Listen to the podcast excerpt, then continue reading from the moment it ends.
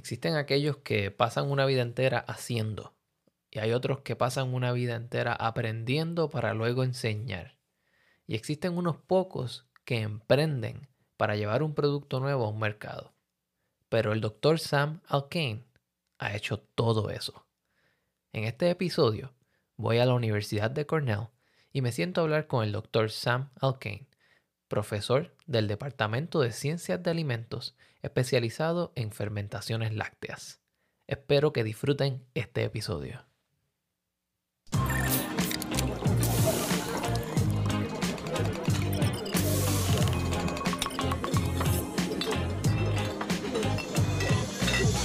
Este episodio es traído a ustedes en parte gracias a una subvención del Brewers Association. Para más información visita brewersassociation.org. The Food Engineer Podcast se enorgullece en apoyar a los cerveceros artesanales independientes. Bienvenidos a un nuevo episodio de The Food Engineer Podcast. En el día de hoy tengo conmigo un invitado muy especial al doctor Sam Alkane. Bienvenido, Sam. Eh, gracias, sí. Eh, mucho gusto estar aquí hablando con usted. Sam es un profesor en la Universidad de Cornell, quien se especializa en hacer investigación y desarrollo con productos que son derivados del proceso de tratar la leche o de hacer productos lácteos. Pero él nos va a dar un poco más de su historia. Sam, ¿cómo ¿Cómo comienza la historia de Sam Alkane y cómo termina en el área de desarrollo de productos? Sí, eh, eso es una historia muy larga. ¿dónde, ¿Dónde empezó? Yo creo que todo con la fermentación que, me interesa empezó cuando yo estaba en el colegio de undergrad. Yo estaba en, la Universidad de Maryland y ah, estaba mm, estudiando ah, biología molecular y un día, uno de los padres de mis amigos me invitó a hacer cerveza. Y pasamos todo el día haciéndolo, ¿no? Esas ocho horas ahí hablando, haciendo la cerveza, tomando. Y, you know, me di, me di cuenta que esto era, you know, microbiología y ciencia y algo interesante que yo quería hacer más. And so, después de eso, apliqué a grad school y apliqué aquí a Cornell. Y um, I got in y vine aquí a estudiar ciencia de los alimentos y fermentación. Y eso es donde empezó, right? Um, y siempre tenía un interés en la cerveza, ¿no? Y cuando terminé ese, ese estudio, um, you know, uh, uno de mis amigos que graduó el año antes que yo fue a trabajar para Miller Brewing, right? Y en ese tiempo yo estaba pensando, yo eh, había terminado mi master's y yo quería hacer un PhD. Y fue a hablar con otros profesores de, que estaban you know, estudiando cerveza y me dijeron que you know, en la industria ya no están haciendo mucha investigación y no necesitan PhDs. So I was like, hey, okay, I guess, you know, no, voy a hacer algo diferente. Quizás voy a estudiar vino. Um, and then ese amigo que, que, estaba ya trabajando para Miller me llamó y me dijo que hay una posición aquí de, de investigación y desarrollo. Eh, deme tu, tu resume y vamos a ver lo que pasa. Esto, you know, so I sent her my, resume. Y el próximo día Miller me llamó y dijo que, you know, venga para acá, let's do an interview. Y, you know, fue a Milwaukee, I did the interview y me ofrecieron el job, el job que los profesores me dijeron que no existía, ¿no? Claro. And so allí es donde empecé trabajando en cerveza y, fermentación, en realidad. Con Miller siendo una de las cervecerías más grandes, que tiene muchas marcas dentro de, de, su casa, bueno, hoy día siendo uh Miller Course, eh, ¿qué tipo de productos o con qué tipo de productos trabajaste dentro de, esa industria? Sí, ah, so allí teníamos un pilot plant allí en Milwaukee con un 10 barrel brewery y allí jugamos con todo. So hacíamos, you know, cervezas como Miller Lite y MGD, pero también hicimos cosas como teníamos un line, Line Kugels, no sé si lo conoces, ¿no? En esos tiempos salimos con un line que se llama, que se llamaba Big Eddie. Y hicimos un Imperial Stout, un Imperial IPA, esos tipos de cervezas, right? So craft style cervezas. Y also, you know, en ese tiempo estamos haciendo, you know, otros tipos de fermentaciones. So, una de las cosas que quizás no es craft, pero habían esos productos como Zima, como Sparks, ¿ok? Y esos necesitaban un, una cerveza que, que, no tenía, you know, sabor ni color, right? Y um, en esos tiempos, lo que estaba entendido uh, es que, you know, cualquier cerveza que quería hacer necesitaba cebada, y lúpulo. okay? Um, pero esas cosas, right, dan el color y sabor. So, the, the question es cómo, cómo podemos usar menos. Y leyendo las reglas, you know, yo dije que quizás no necesitamos cebada, you know, at all. Quizás lo podemos hacer solamente con azúcar de, de maíz. Y podemos ver cómo anda la, la fermentación. Y ahí empezó ese trabajo a ver otras maneras, porque con, el, con la cebada y con el lúpulo teníamos que hacer filtración, so carbon filtration o ultrafiltration para quitar el color y el sabor. Y eso cuesta dinero, ¿no? Y, y, toma tiempo para hacerlo. So, en esto era como en las 2006 por ahí. Um, empezamos con ese trabajo y then hicimos ahora que está llamado esos sugar brews, right? Pero, you know, en ese tiempo we didn't know really if we could do those legally. Pero hicimos esas fermentaciones, hablamos con el gobierno y nos dijeron que sí. Y eso entonces cambió todo, right? Y empezó el path para, para hacer más productos como, you know, White Claw y, y esas cosas en el futuro. So, eso es lo que estaba trabajando allí. Entonces, eso siendo hace algunos 15, 18 años atrás, quizás fue eh, un predecesor de lo que hoy día viene siendo los seltzers y esas categorías que, que han cambiado mucho, ¿verdad? Porque hoy día quizás no, ni siquiera se utiliza granos para muchos de ellos. Sí, no, no, no. So, well, usan maíz, ¿no? Pero, you know, ese es el grano, pero sí, es muy procesado para no tener el color ni el sabor. Interesante. Sí.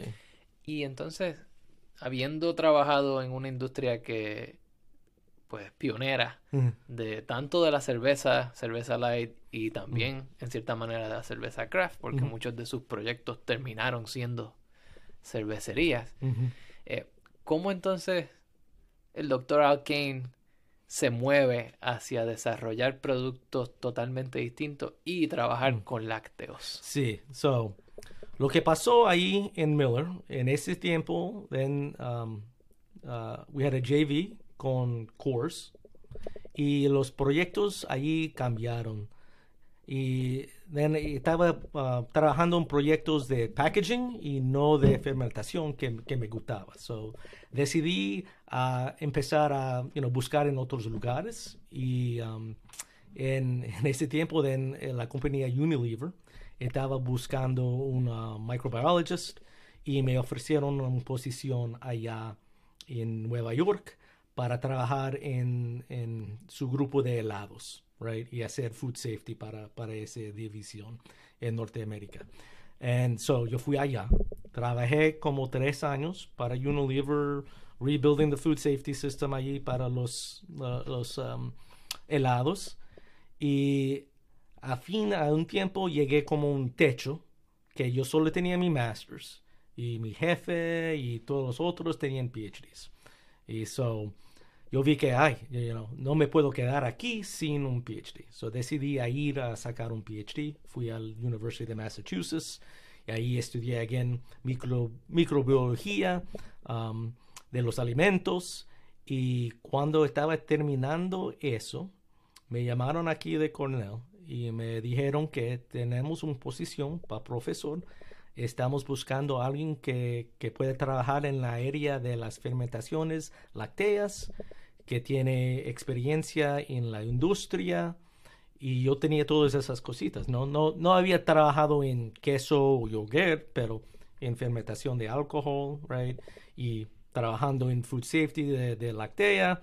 And so me ofrecieron la, posición aquí y aquí empecé como, eso era en dos, 2016, uh, ¿no? So, ha sido como seis años eh, que he estado aquí.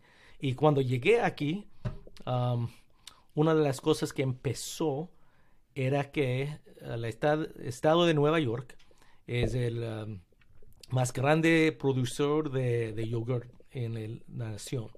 Y un montón de eso es el yogurt griego, que es un yogurt colado.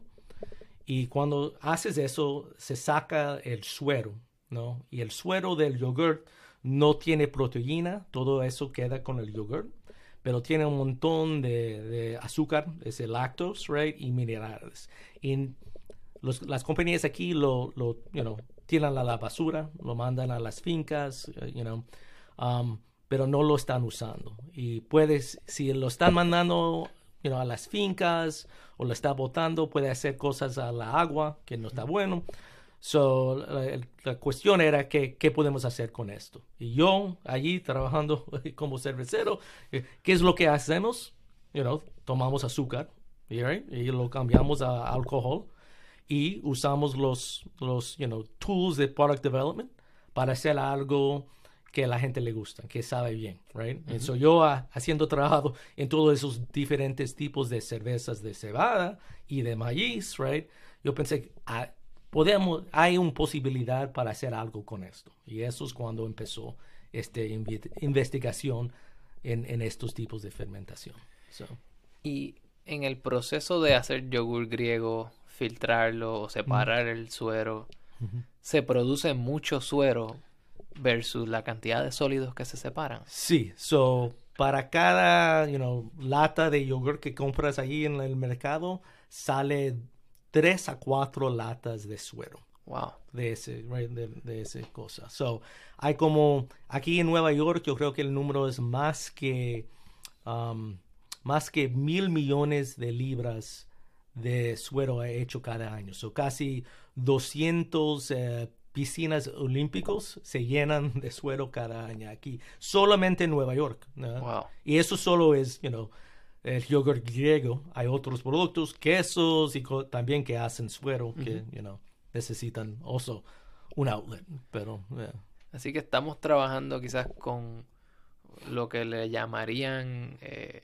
utilización de productos que serían de otra manera botados. Sí. Eh, un upcycling. Upcycling, sí, sí. Eso es the, right catchword, sí. Upcycling, sí. Si, si lo vemos desde ese punto de vista, el trabajo que usted hace es en cierta manera un paso hacia adelante en la economía circular.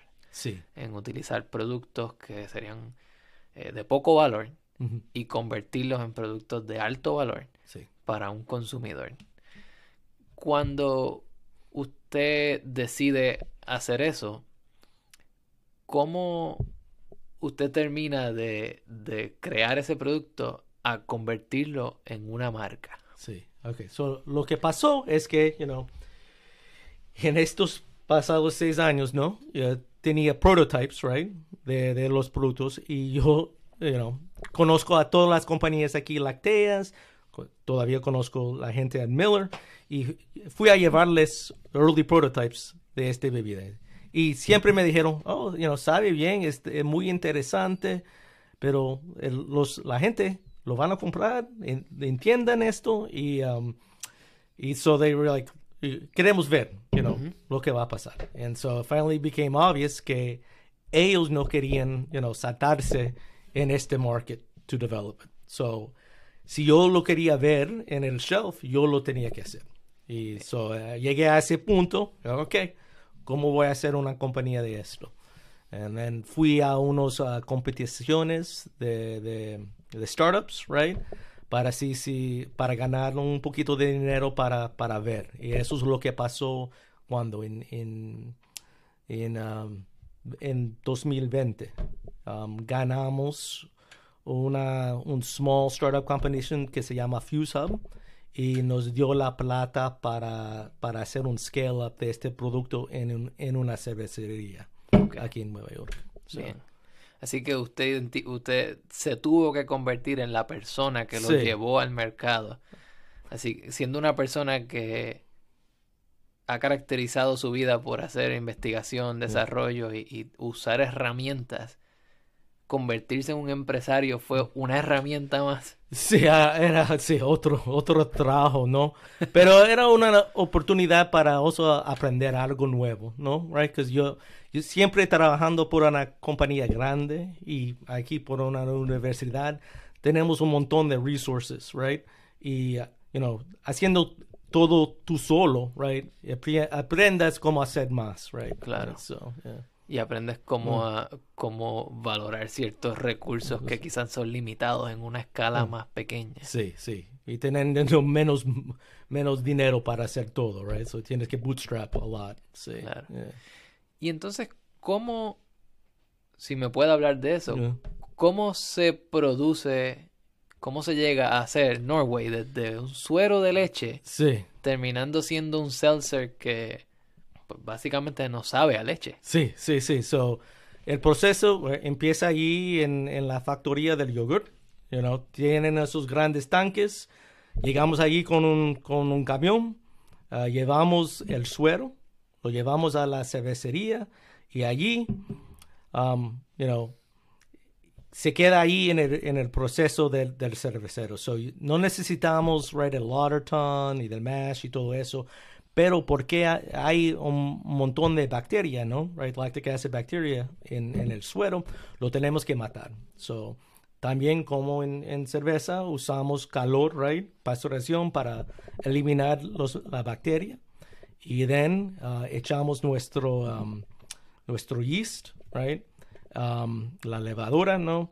Y un poquito de lactase para romper el lactos para que lo pueda usar eh, la, la levadura de cerveceros. Y then hagamos la fermentación. Eso termina en como cuatro días, es muy rápido.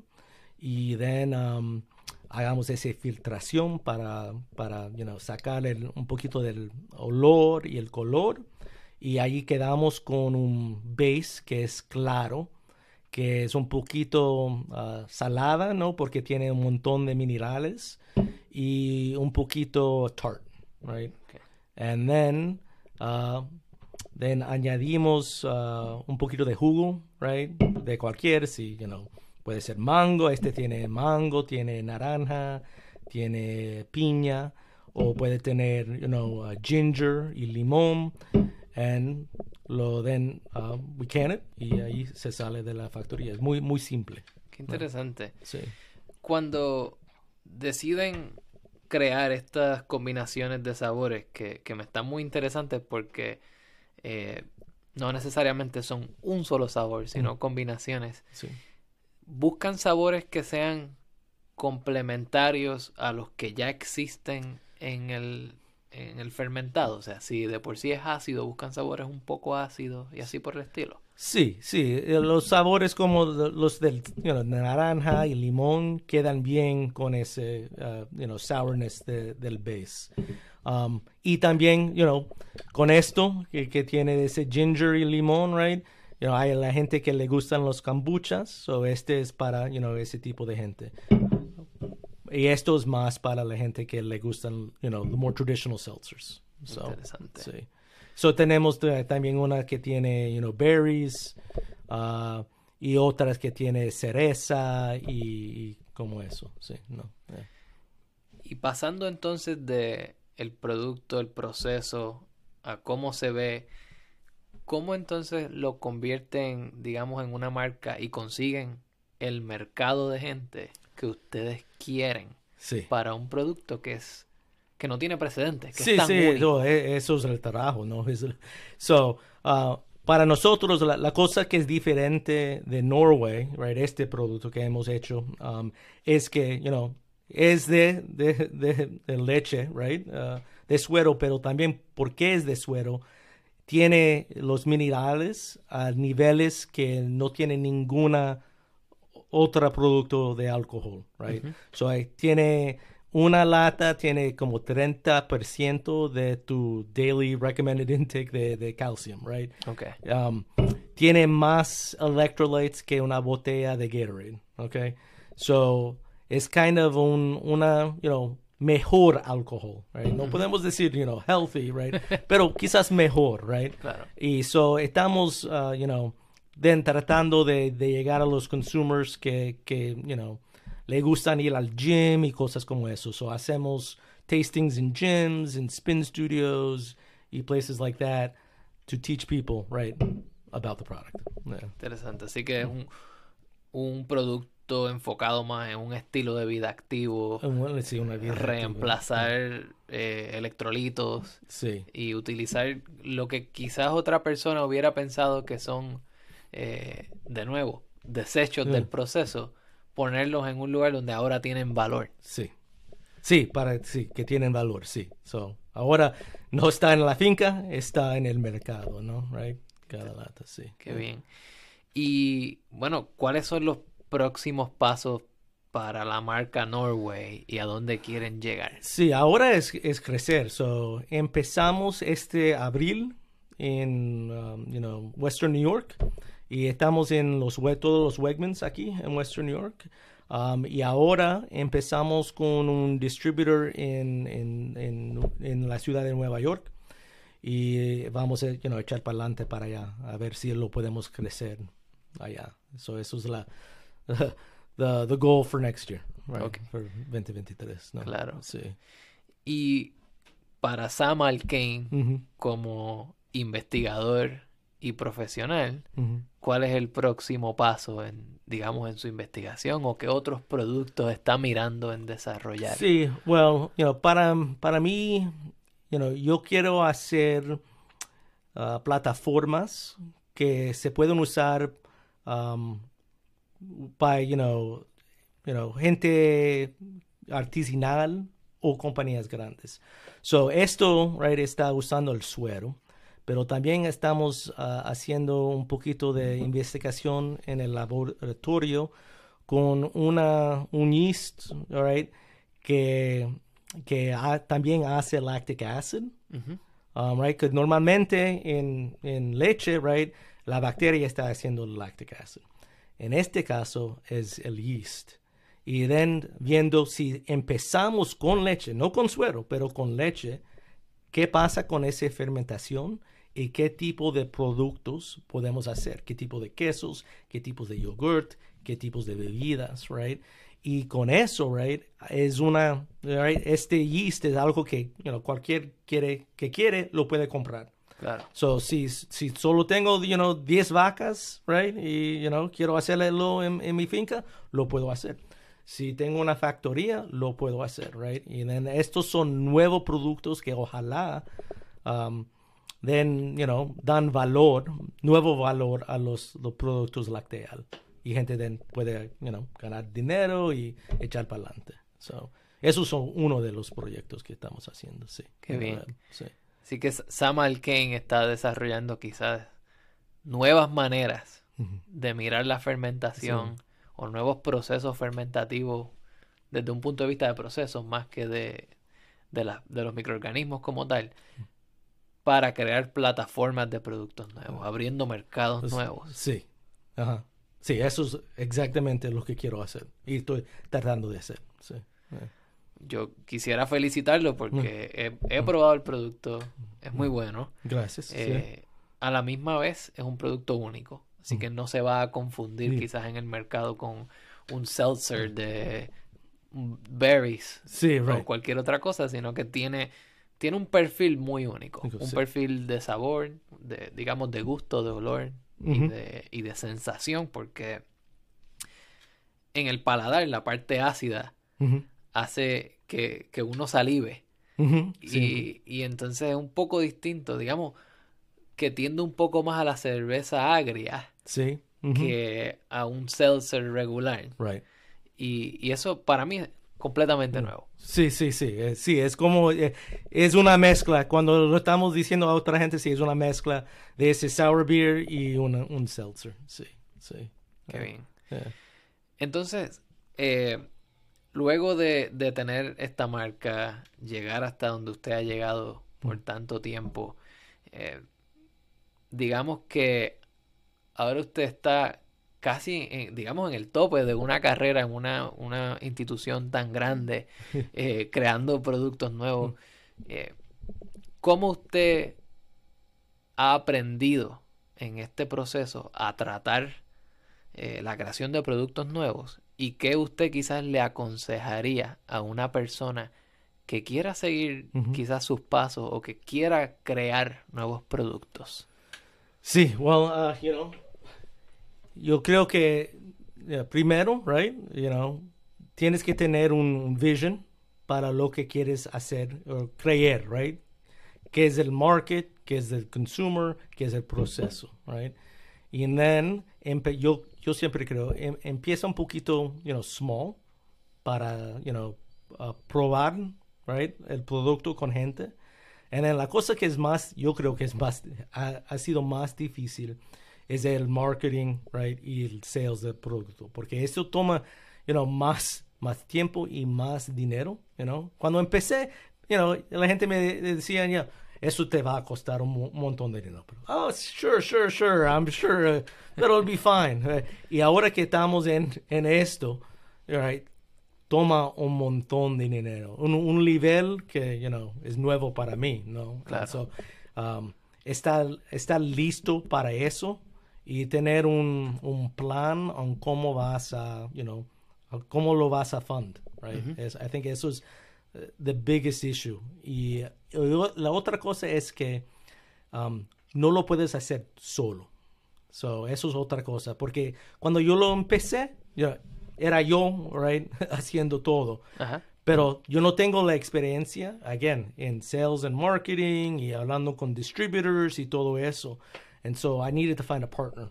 Y eso es lo que encontré. Mi, mi partner Tristan, you know, había, you know, creci, creció una, una compañía de, de queso um, en las tiendas y so, sabía cómo hacer todo eso, you know.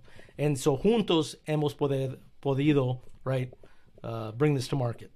Uh, pero yo solo no lo podía hacer porque, you know, one person no, no sabe todo. Claro. Y so, si vas a ser successful en esto, necesitas un team, right, de gente para echar para adelante. No lo puedes hacer completamente. En, en, en the very beginning, sí, lo puedes hacer un poquito solo, right, the prototypes, all that kind of stuff.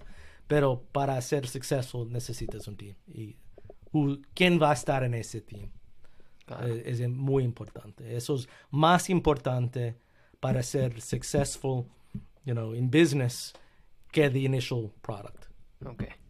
Porque, you know, gente tiene un montón de, de sabores que le gustan, right? Hay un montón. There's no perfect, you know, magical beverage, right? Yeah. Everybody has an opinion. Pero, um, pero if you have the right team, you can make that product successful in the market. Yeah. bien. Yeah. Sam, le deseo mucho éxito con su producto. Gracias. Con su investigación. Sí. Y le quiero dar muchas gracias por sacar de, de su tiempo en su agenda tan ocupada eh, para esta entrevista y para entonces informar a la gente que escucha este podcast sobre cómo se crean productos nuevos y cómo, cómo su historia puede inspirar a otras personas que quieran entrar en este campo. Mis más sinceras gracias al Dr. Sam Alkane por hacerse disponible para esta entrevista. Si quieres conseguir más información sobre su producto Norway, visita norway.com o síguelos en las redes sociales como Norway. Si te gusta el contenido de Food Engineer Podcast, te invito a que le des me gusta a este video y que te suscribas. También comparte este video con tus amigos para que así mi podcast llegue a más personas. La producción y edición de este video llega a ustedes gracias a una colaboración entre Caldamentum y Colored Keys.